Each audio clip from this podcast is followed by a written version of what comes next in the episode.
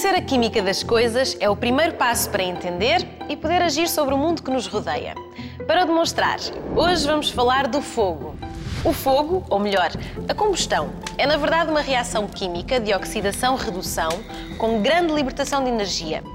E saber isto é importante porquê? Bem, desde logo, para combater o incêndio. Como em qualquer outra reação química, o fogo só existe na presença dos respectivos reagentes, que neste caso são o combustível, matérias inflamáveis, e o comburente, que é normalmente o oxigênio do ar. E como em muitas outras reações químicas, o fogo só ocorre se os reagentes estiverem a uma temperatura elevada. Deste modo, o fogo deflagra quando o material combustível é aquecido até à sua temperatura de ignição, na presença de um comburente. Após iniciada a reação de combustão, esta gera o calor necessário para aquecer mais material combustível e o incêndio alastra.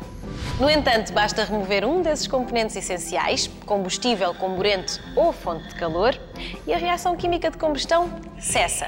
Ou seja, o fogo apaga-se. E por que a água é tão eficaz a combater o fogo? Porque diminui a temperatura do combustível e, deste modo, para a reação. Outra forma de combater o fogo é privá-lo de um dos reagentes. Por exemplo, os chamados extintores de pó químico espalham uma camada de pó sobre os materiais, impedindo o oxigênio de alimentar o fogo. Já os comuns extintores de dióxido de carbono produzem um nevoeiro deste gás, com o mesmo objetivo, afastar o oxigênio. Quando é possível, retira-se o outro reagente, ou seja, o combustível.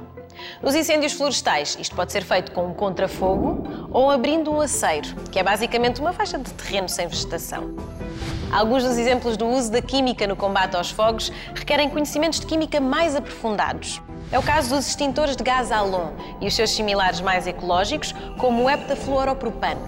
São compostos com um efeito extintor muito eficaz porque interferem diretamente nas reações químicas de combustão, inibindo-as. A diversidade dos materiais combustíveis que nos rodeiam tem contribuído para aumentar a complexidade do combate aos incêndios. Mas sendo o fogo uma reação química, podemos sempre contar com os desenvolvimentos da química para melhor o compreender e controlar.